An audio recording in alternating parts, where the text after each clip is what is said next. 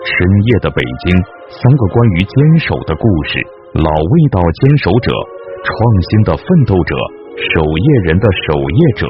一定是内心有梦想的人。他在深夜的一个心理的归处，对一个家的感觉。无论何时，总有一盏灯在夜里为时刻默默守候。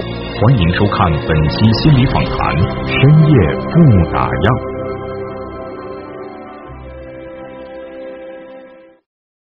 你好，您现在收看的是心理访谈，我是阿国。今天啊，我们要讲讲北京守夜人的故事。说起守夜人，我不知道你会想到哪些人啊？在我看来，他们虽然可能工作不一样，职业不同，但是有一个共同点，就是为了让这个城市能够正常的运转，为了满足更多人的生活需求，在您深睡的时候，他们在深夜要出来工作。今天呢，我们请到两位嘉宾啊，这位是我们的心理专家胡登老师，你好。阿国老师好，嗯，好久不见哈。对， 这位是我们的嘉宾大策，欢迎你。嗯，好的，那我们第一位守夜人是谁呢？他是一个豆汁儿店的老板。嗯，一说到豆汁儿啊，我就特别嗯敏感，因为作为一个外地人在北京哈，呃，要去尝试豆汁儿，好像真的是一个挑战。嗯我不知道你喝过没有？我印象特别深刻，我第一次喝豆汁儿在这个大栅栏，一口我就喷了出去。后来喝过几回，发现，哎，这个也不是不能接受。真的是第一口觉得哎呀好怪啊，但是呢，强忍住这颗这这这种感觉，嗯满足自己的好奇心，然后呢，喝完了以后，哎，发现真的好喝。嗯好，我到现在是是喜欢喝豆汁儿、爱喝豆汁儿的人。啊我们来看视频好不好？我们来认识一下我们的第一位守夜人。探访北京守夜人，大家好，我是探访人伊嘎。我现在来到的位置呢是在北京的劲松。汪曾祺先生曾经说过一句话，说来到北京没有喝过豆汁儿，那就不算真正的到过北京。北京时间晚上七点钟，摄制组来到了豆汁儿店，探访人也第一次尝试了北京豆汁儿的别样味道。哇，这个味儿很酸。不打扰吧？我正好需要您，怎么样？我们这个豆汁儿的味道，就是对我来说，这个这个味儿确实有点难以接受。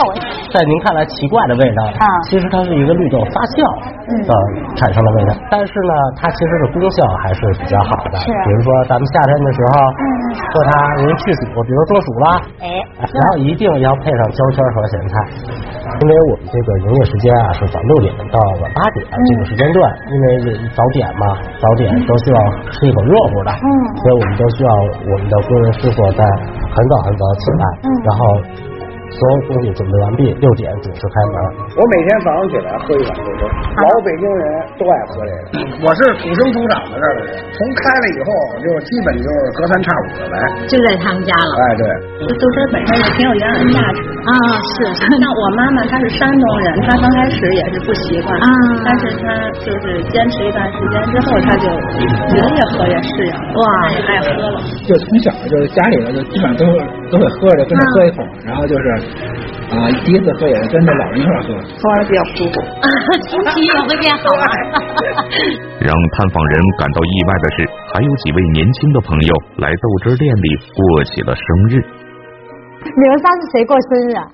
我，你过生日啊？每次我们就是吃饭，然后唱 K，我觉得好无聊啊，都过了好几轮这样。啊然后我就突然看到那天看到一个喝豆汁儿的那个有人探店，我们说今天 过来，我说我给你过生日什么，我给你准备好蛋糕什么什么，然后结果他一来哇。我觉得没有难喝啊，能喝进去，就正常当豆浆喝，很特别。就这个味道很奇怪，嗯，是有点酸。哎，我们要给成品之前拍照。谢谢。来，OK。哦生日快乐，一啊切顺利。正在盛行的新国潮之风，让越来越多的年轻人重新看到了这个北京老味道。但大家不知道，小小的一碗豆汁儿都是店里的师傅们凌晨起来辛苦熬制的。为了保证豆汁儿的口感，店家要在每天凌晨三点半起来。如果熬得太早，就怕味道不够新鲜；熬得太晚，也怕早起的客人们吃不上。恰到好的时间，恰到好的火候，豆汁儿师傅掌勺，一锅热乎乎的豆汁儿才端上了大家的餐桌。等我们还在睡梦中，他他们已经开始了一天的忙碌。可以说，这是店里的十三位守夜人用他们的睡眠时间为食客们换来的。自动接单，刚刚为您接到新外卖。哇哦！那大年初一我都喝，您几点起？四点半和他们差不多，他们比我还辛苦。他们比你还辛苦。啊，对对对。凌晨六点钟，北京天还没亮，新鲜的豆汁儿、烧饼刚端出来，第一波客人也来了。这么一看，师傅们对时间把握的正正好。豆汁儿是北京的老味道，是陪伴每一个北京人长大的小吃。他们喝了几年、十几年，甚至几十年，而店里的师傅们也是二十年如一日，在后厨的这一方小小天地，精耕细作，坚定守候，最终也为大家守住了对老味道的这一份热爱。他们是名副其实的守夜人。挺有意思哈，就为了满足人们的那种对北京豆汁儿的那个味的一种执念啊，我们的守夜人两三点就得起来干活了。所以刚才那个视频让我们对豆汁儿，哎呀，有了不一样的感觉哈。嗯，这位呢就是豆汁儿店的老板许云，欢迎你，哎欢迎你。你好，大家好，老师待哎好会儿，要张 V V I P 卡， 没问题没问题。像您是豆汁儿店老板，你可能也经常喝，你来给我们描述喝豆汁儿的你的味觉体验是什么样子的？外地的朋友来第一次来北京去喝这个，他会觉得哎呀，你们这个坏了。对， 啊你们这个坏了，经常有这种事发生。然后我们会跟人解释，这个跟您可能他们想象的是豆浆，嗯，并不是我们这个豆汁儿。这些就是史云今天给我们带来让我们品尝的豆汁儿以及什么？您给我们介绍一下胶圈儿还有它的必备品咸菜。咸菜哈。对，哎我现在这个有闻一闻您先闻一闻那个味道，咂么你要溜着来一圈啊。哎，我觉得还行。对，尝尝我们这个特制的打包了，都是我的了。嗯，其实这个咸味儿和这个对，互相可以融您说合对啊。嗯了，您说对了。 其实老字号在很多印象当中，可能这个手艺人也是老人，喝的大多也就是老人。嗯但是你看刚才我们那个外拍的视频，年轻人在那儿过生日，平时我们也会遇到，除了过生日以外，还有很多年轻人聚会。现在这个国潮也好，国风也好，传统文化也好，一大票都是九零后甚至零零后。对，啊无论是本着什么猎奇，好喝与不好喝，但是他觉得这老祖宗有，这中国有这东西，他就觉得很牛。最大的感受就是，它这个味道非常厚重、哦。醇，就要在九十五度、九十八度那个之间来回熬、来回撩，这个时候才会出这浓郁的味道。对，因为我们说守夜人嘛，是嗯吧？这个豆汁儿是个老字号，我们也品尝了，啊觉得它的那种独特的那种味道和现在对这个年轻人的吸引，我觉得特别好。但是真的是，你给我们讲讲它这个烹制的时间长度，详细一的说般是三点左右，我们的师傅就要来店。来电了、啊，来电，然后后厨要准备，一是豆汁儿，二是我们要早起卖的一些零食啊，包嗯括早起的一些包括胶圈儿胶圈儿哎都有三准备。，点钟的北京嗯，马路上什么样？啊有车吗？呃，也有，但是很少，尤其是冬天哦，尤其是冬天，我们的师傅确实非常辛苦。首先要把豆汁儿。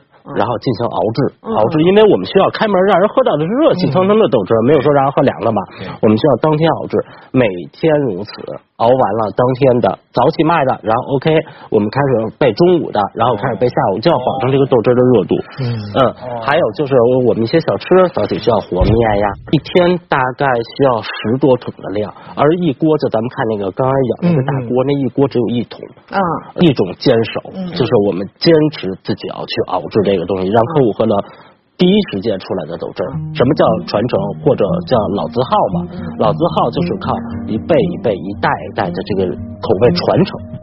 是这样的，就是因为我这个叫年深外境犹无尽，日久他乡即故乡。因为我喝一个豆汁儿，我感受到的就是那种人生的百味，这跟年龄可能有一定的关系啊。嗯胡同里的悠闲啊，那种水面倒映着美丽的白塔呀、那种美好的蓝天碧瓦的生活啊，那些老北京的一些戏曲呀、提笼架鸟的那种声音呐、啊歌哨的声音呐、啊就在你耳边一下子就回忆起来，其实听他这么一一一嗯说呀，喝这个豆汁再儿喝还一碗。嗯对，都不是这个味道本身，对其实会给你带来很多你心理的感受。对，咱们从心理层面怎么去我觉得说说他这个心理状况。嗯这个大彻的是一个什么呢？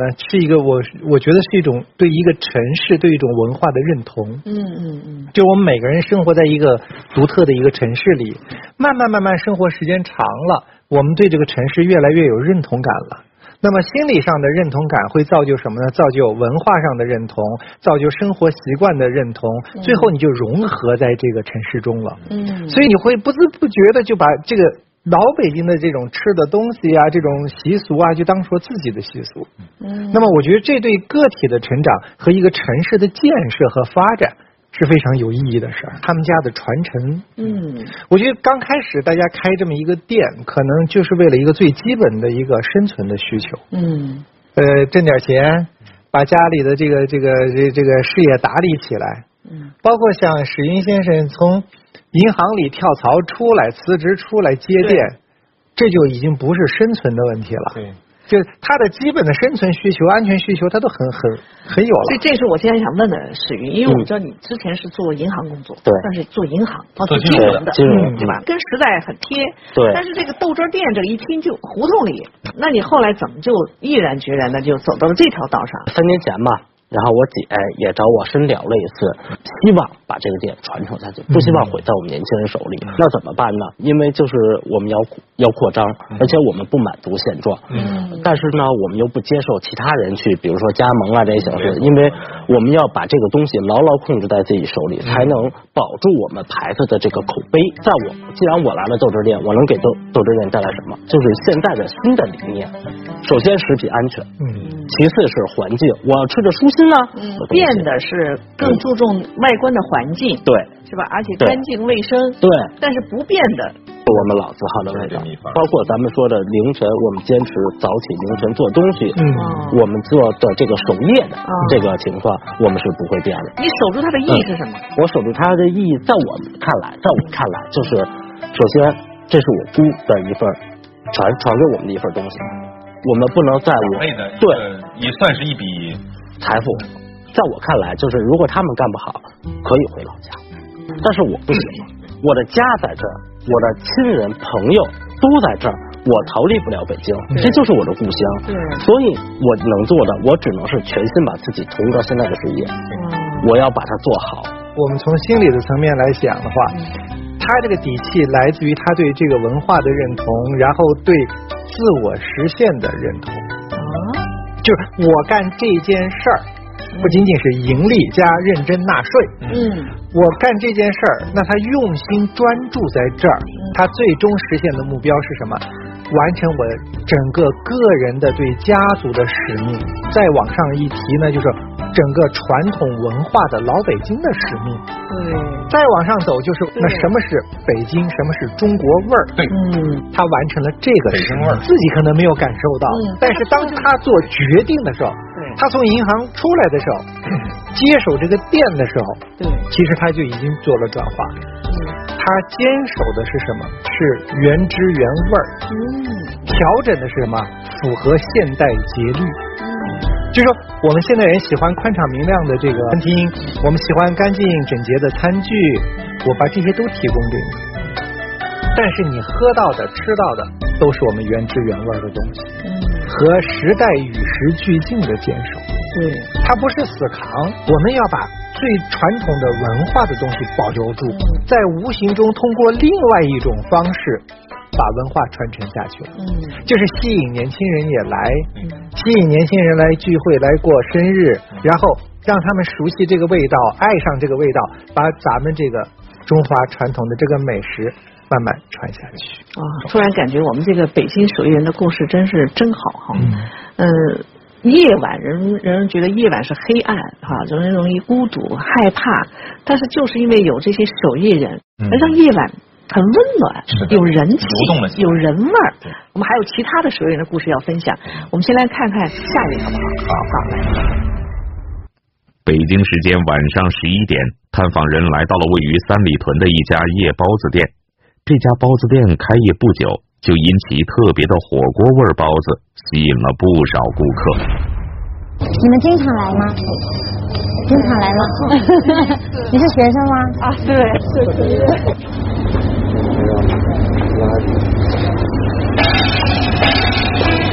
牛油锅底的味儿，绝，好吃。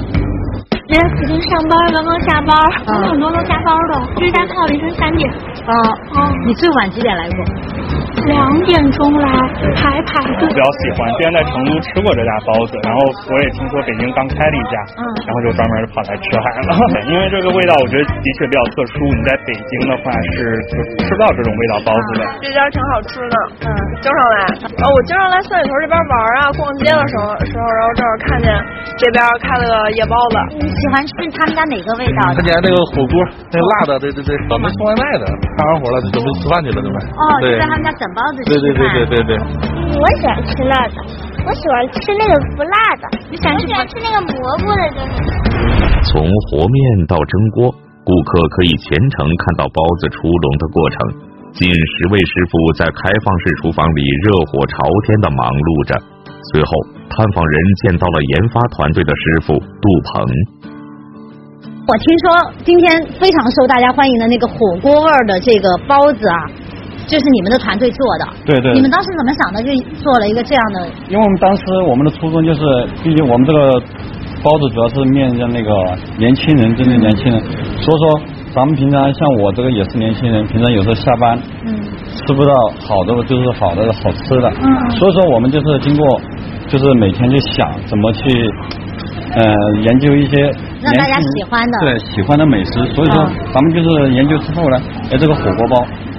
不错，所以说咱们就推出来之后呢，深受大家喜爱。我是零九年就来北来北京了，啊我那时候来北京第一份工作也是就接触到这个餐饮行业嘛，所以我接触餐饮行业比较早。我们当时来北京，我们住的地方呢，全部都是地下室，就没有就是说奢求着能住到那个楼房里面，所以我们当时比较辛比较艰辛了，啊对。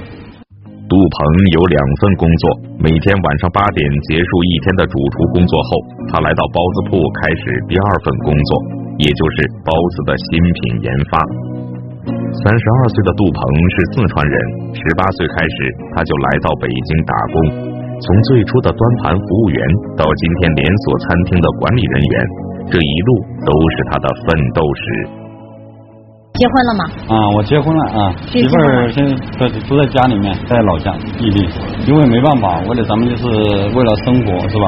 啊为了以后没没以后的更好。你们这阿姨们平均年龄多大呀？大家都，阿姨们你们都多大了？您五十多岁，阿姨您多大了？十多岁四十多。您呢？五十一。阿姨您来北京时间长吗？四年。四年了。您是因为什么过来？孩子吗？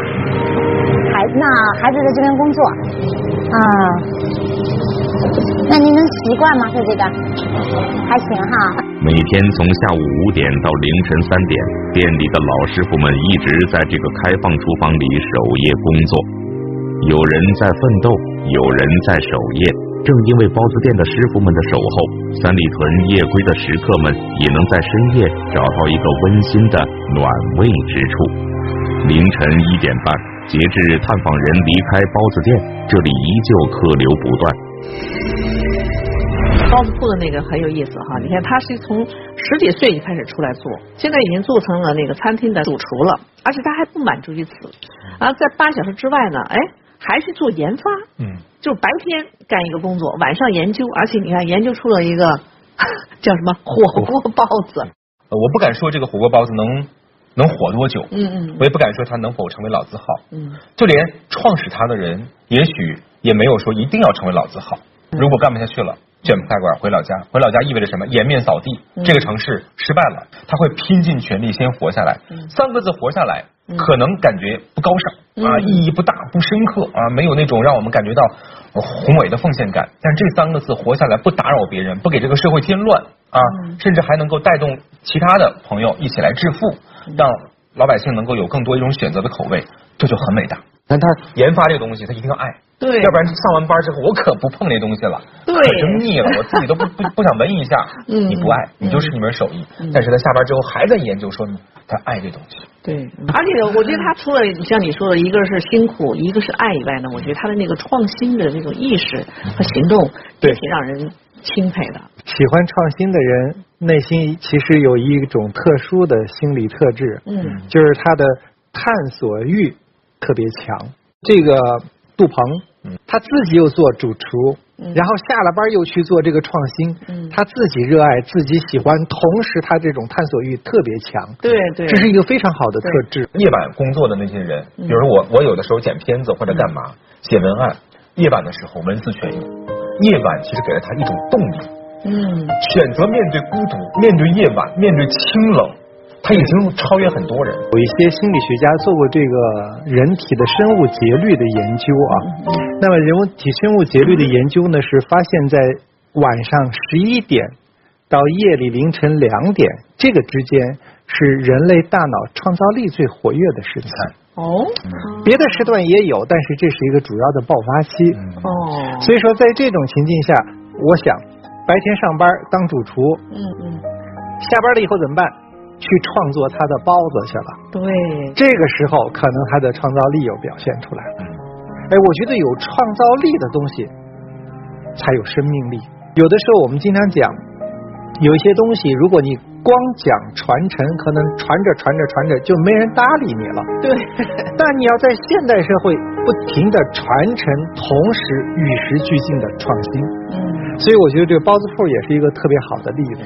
他和史云干的事儿异曲同工，他是在内容上创新，嗯对史云是在形式上创新。哦，都有创新的东西，但是也都有坚守的东西。对，呃，我想说的是咱们这个主题啊，北京守夜人，嗯我们第一个感触啊是辛苦。嗯你们“夜”这个字啊，对，是别人吃着你站着，对别人玩着你看着，别人睡着你醒着，嗯这事本来就是很残酷的事情。所以我们用了“守”这个字，什么叫守呢？这很难，嗯它不好坚持。嗯，所以北京，你是喜是悲，它就在那儿。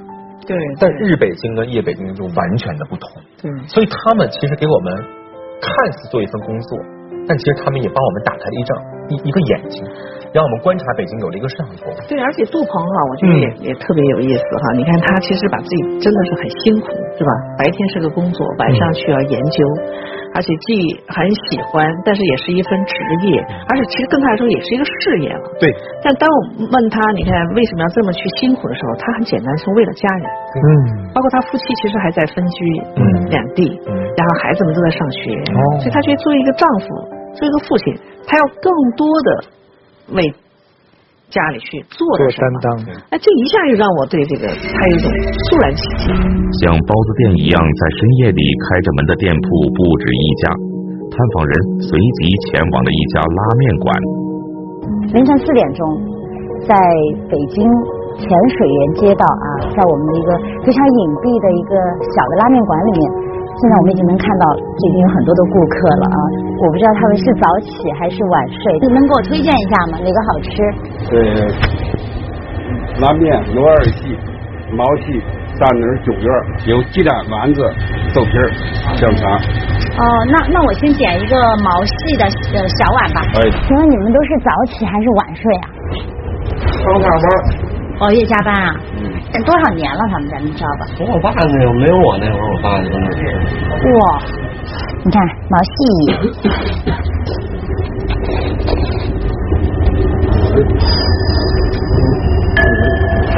哇，好好吃，面好筋道。但是外面天气这么冷，还是零下两到三度吧，然后能够吃到一碗这样的热腾腾的面，太幸福了。那应该是熬的骨汤，牛牛骨汤吧，看起来是就熬的时间应该蛮长的。一个面里老汤和这个辣椒油就没缺少。是嗯这个面汤是对，牛骨汤啊吗就？是牛棒骨和这个二十多种增用的调料，哇，牛棒骨和二十多哎种。，经过经过十多个小时熬制而成。您这是眼睛是肿的，这是早起肿的吗？还是不是，这都是经过早起，早起，经常早起？经常早起，可能嗯您这开了很长时间了。已经开了大概零四年在这边来开开的，嗯嗯。到现在已经十多年了。拉面馆的韩老板是河南人，一九九二年就来到了北京。二零零四年，他开了这家面馆。十八年来，他一直都是凌晨三四点起床开门营业。说起这一路的奋斗经历，韩老板也是感慨万千。出门在外肯定经过比较坎坷的一些事情，嗯嗯经过最后以后，通过朋友介绍学了这门手艺，啊，学了这个拉面哎这个手艺。嗯，最后才坚持就得搁这儿有点小小的业绩。哎呀，您这太谦虚 了是是。人家现在全来的全是回头客，对，这都是吃了十多年的肥头客了。为了生活嘛，因为我们来自于一个贫困的山区，大别山区，河南西安。哦，大别山区。对，我们那哎我们那里因为因为也没有小时候家里穷，也没上过学，也没文化，嗯就是靠学本儿吃。也有时候也碰到难题，也不想干，但是为了孩子嘛，孩子还有俩孩子上学，孩子在哪里现在？现在大孩子已经大学毕业去家了，嗯，儿子还在重庆读研究生呢。哇，嗯很厉害的，有嗯这样非常好的对子女。虽然您是大别山区出来的农村孩子，但现在在北京，你有了一家十七年的拉面馆，对，嗯，那么的受大家欢迎，对，还是还是会有欣慰吧？原来哎，感到也感到开心。还行，还可行是还是在每天还是起得很早，对对还是很辛苦的。对，十八年来，拉面店里的每一天都是如此拉开帷幕。四位师傅在深夜的小巷里，始终在守候踏夜前来的人。一波又一波新的食客前后涌进店里，客人们身上都带着室外的寒气，但走进小馆儿，屋里的热气就会让他们马上暖和起来。他们来自哪里，都在做着什么工作？天天如此，还是今天例外呢？凌晨四点半，探访人变身拉面馆的服务员继续捕捉着关于守夜的故事。哎你好，经常来他们家好。嗯，因为我就在附近住嘛，嗯，您做这个代驾这个工作做做了多少年了？三年多，觉得这一行收入还行吧。我在这儿租的房子，呃我看您您今天十多个小时了，嗯，都跑的最远的单都去哪儿了？今天最远到大兴黄村儿咱们那边儿，中途累了，那些吃饭那些怎么弄呢？离家近了我就回来在这儿吃，嗯啊、走到哪儿吃到哪儿。嗯嗯嗯，这一片儿单子比较多，嗯，所以这一片儿的代驾师傅也比较多，在这附近住的也比较多。在外边儿这么拼，就是想让家人过上好呃的生活。早起还是说刚下班回来？嗯下班回来，跑货车的，跑货车。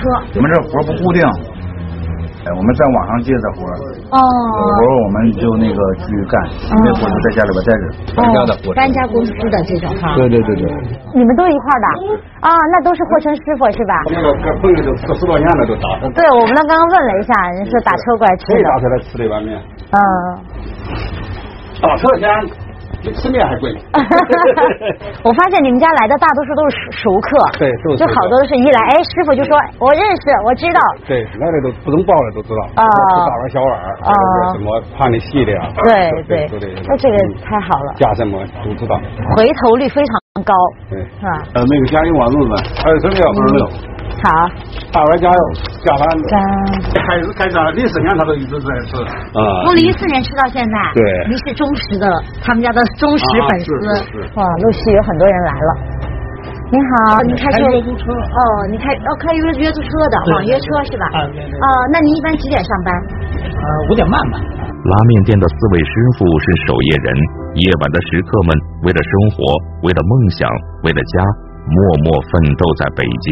他们也是守夜人，无论谁来到小馆儿，总能吃上这一碗热乎乎的面。我们从凌晨四点钟来到这个拉面馆，现在已经是六点半了。嗯，给大家看一下，六点三十五，近三个小时了。那我们在这儿拍到了很多的人，很多人从四面八方来到这个拉面馆，他们也许是快递小哥，也许是网约车的师傅，也许是货车的师傅，当然也有可能是那些刚刚加完班的上班族，或者凌晨早起的那些上班族。这里仿佛就是他们的深夜食堂，就是守夜人们的一个温暖的家。其实就是做的一般的拉面哈，啊我倒觉得就是很朴实，真的是也很普通。关键是你看它的营业时间，一般你说我们要凌晨四四五点整吃饭，嗯应该没地儿的。哎，但它这个店，让你在守夜人能吃一碗热腾腾的嗯拉面，哎，我觉得特别的温暖，嗯有各种身份、各种职业。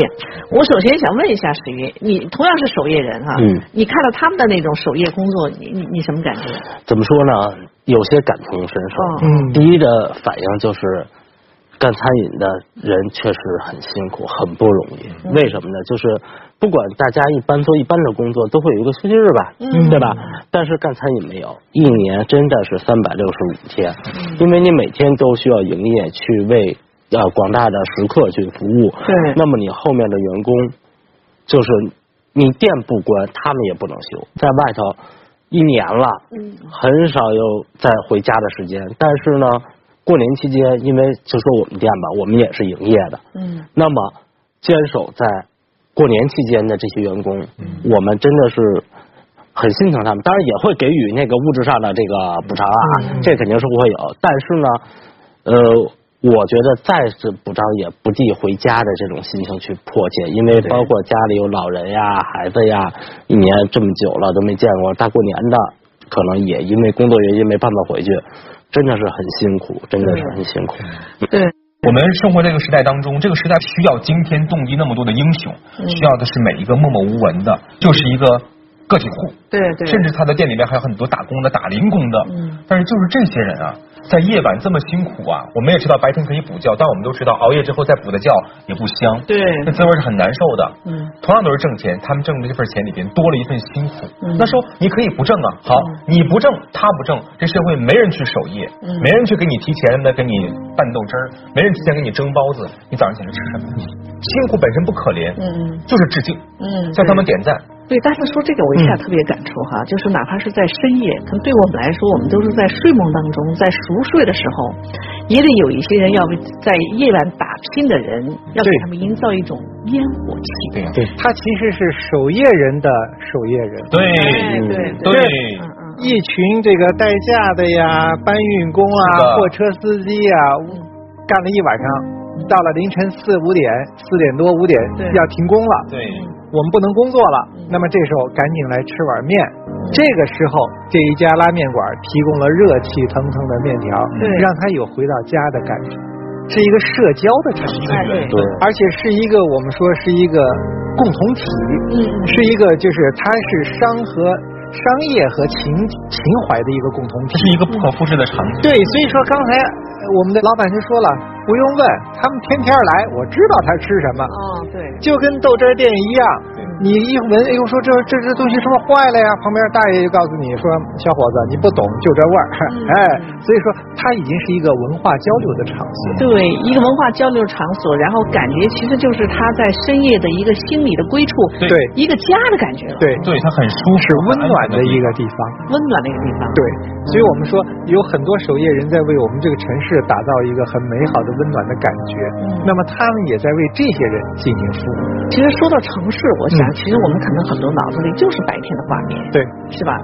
或者繁华，呃，或者喧嚣，我也不会，我们也想象不到他们在夜晚会这么工作，温暖对方，对，哎，给我们打开了另外一幅生活的画面，另外一种夜晚的烟火气，夜深人静的，哎，一个灯光，对，是吧？燃一扇门，对哎，让人觉得特别的温暖，对，今天这个北京守夜人嘛，这个同音啊有个谐音字就是夜，嗯这个夜呢是业务的业，哦业精于勤，荒于嗯嬉，所以你要练你的手艺活儿。那这种业呢，在这些业的积累之下，它慢慢的从个人的事业就会演变成更多人的一种事业，嗯嗯演变成甚至我往大了说是一个家国大业。嗯有人的事业就是需要在晚上坚守。嗯所以，对于这些梦想坚持的人，那个时间我们在做梦，人家却在燃烧自己的梦想。嗯。所以让我们北京这个城市才活色生香，有声有 色呀。文字的魅力很有意思。对，既是夜晚的夜，也是事业的夜。你用这个同音。同音的来理解，其实能够看到，就是其实也把这个守夜人也赋予了更深一层的一个对一个感觉和含义。呃，致敬这些守夜人，我们这些守夜人，而且我们也会把我们应该做的本职工作做到最好，守住我们自己的这份事业，也为了让我们自己的家人获得更好的生活，这是很平凡我们的一个梦想。从表面上看，守夜人是为了赚钱，对嗯是为了认真纳税，是为了家庭有收入。那么，什么样的人愿意不断的做这些事情，嗯而且能够做这么长久的？一定是内心有梦想的人。而这家拉面馆儿实现了守夜人相互温暖的梦想。嗯，那么这些人都是在自己的寻梦、逐梦的路上在往前进。虽然表面上我们就是做个生意，就是开个店，但是在内心的深处是不断的自我实现的过程。对，嗯，逐梦实现自我，实现了自我，同时也立了他。就像那句话说的，黑夜给了我黑色的眼睛，但我注定用它去寻找光明，实现梦想。嗯，所以看了我们这期节目，可能也给大家一个提示哈、如果你突然有一天深夜遇到了一个守夜人，你可别小瞧他，对，人家可是有梦想的人呢。那谢谢大家，也谢谢电视线观众朋友，再见。深夜来临，当城市褪去喧嚣，穿行于大街小巷的夜班公交车，为夜归人照亮了回家的路。 我以为我回不去了，今天没有的话，我只能在公司住了。漫漫黑夜，他们是城市人的温暖守护。欢迎下周继续收看《守夜的灯》。